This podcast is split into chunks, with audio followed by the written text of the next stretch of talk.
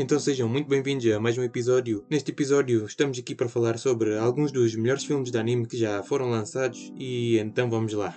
Então eu vou começar com A Viagem de Chihiro, lançado em 2001 no Japão. Foi animado por Estúdio Ghibli e para muitos é o melhor filme de animação já lançado. Em 2003 ganhou o Oscar de melhor animação então, a viagem de Chihiro conta a história de Chihiro e seus pais, que são obrigados a se mudarem para uma nova cidade. Durante a mudança, o seu pai decide tomar um atalho para economizar tempo, porém acabam por se perder e chegam a um edifício com um estranho túnel no centro. Ainda que Chihiro se nega a entrar, os seus pais insistem em seguir o túnel. Do outro lado, descobrem um povoamento aparentemente abandonado. A família opta por explorar o lugar e acaba por encontrar um restaurante no qual decidem parar para comer. Chihiro deixa os pais para continuar a investigar. Quando começa a anoitecer, um misterioso jovem chamado Haku aparece e ordena que Chihiro saia do lugar antes que anoiteça completamente. Chihiro corre em busca dos pais, enquanto pouco a pouco a cidade vai ganhando vida. Ao chegar no restaurante, Chihiro descobre que seus pais se transformaram em porcos. Aterrorizada, a jovem foge e começa a dar conta que isto está a ficar transparente.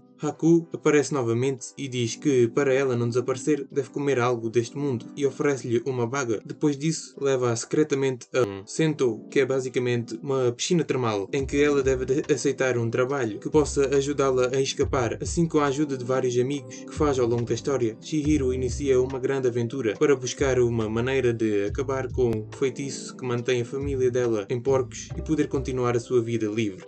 Então agora temos outro grande filme, Koe no Katashi. É produzido pela Kyoto Animation, dirigido por Naoko Yamada e escrito por Reiko Yoshida. O filme tem como protagonista um estudante do ensino fundamental, Shoya Ishida, que procura vencer o tédio das formas mais cruéis. Quando uma aluna surda se muda para a sua turma, Shoko Nishimiya, Shoya e o resto da sua turma intimida-a impiedosamente para se divertirem. No entanto, quando a mãe de Nishimiya avisa a escola do que se passa, Shoya é o único responsabilizado por tudo o que aconteceu a Nishimiya. Com a transferência de Nishimiya para fora da escola, Shoya é deixado à mercê dos seus colegas durante todo o ensino fundamental e médio. Agora, em seu terceiro ano de ensino médio, Shoya ainda é atormentado por seus erros que cometeu quando era pequeno, lamentando todos os dias as suas ações do passado. Ele parte numa jornada para, de redenção para encontrar Nishimiya e fazer as pazes com ela.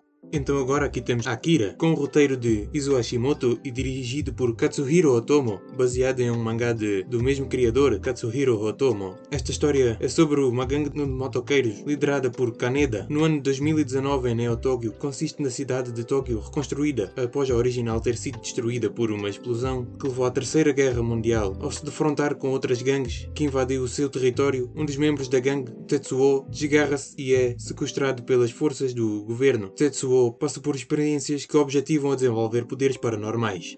Então, o próximo filme eu não vi e também não o conheço, mas ele está aqui porque o nome me chamou bastante a atenção. É 5 cm por segundo, dirigido por Makoto Shinkai e o roteiro também é de Makoto Shinkai. Então, a história deste filme é contada em três segmentos interligados entre o início dos anos 90 e 2007. Um jovem chamado Takai Tono e sua melhor amiga Akari Shinohara moram em Tóquio.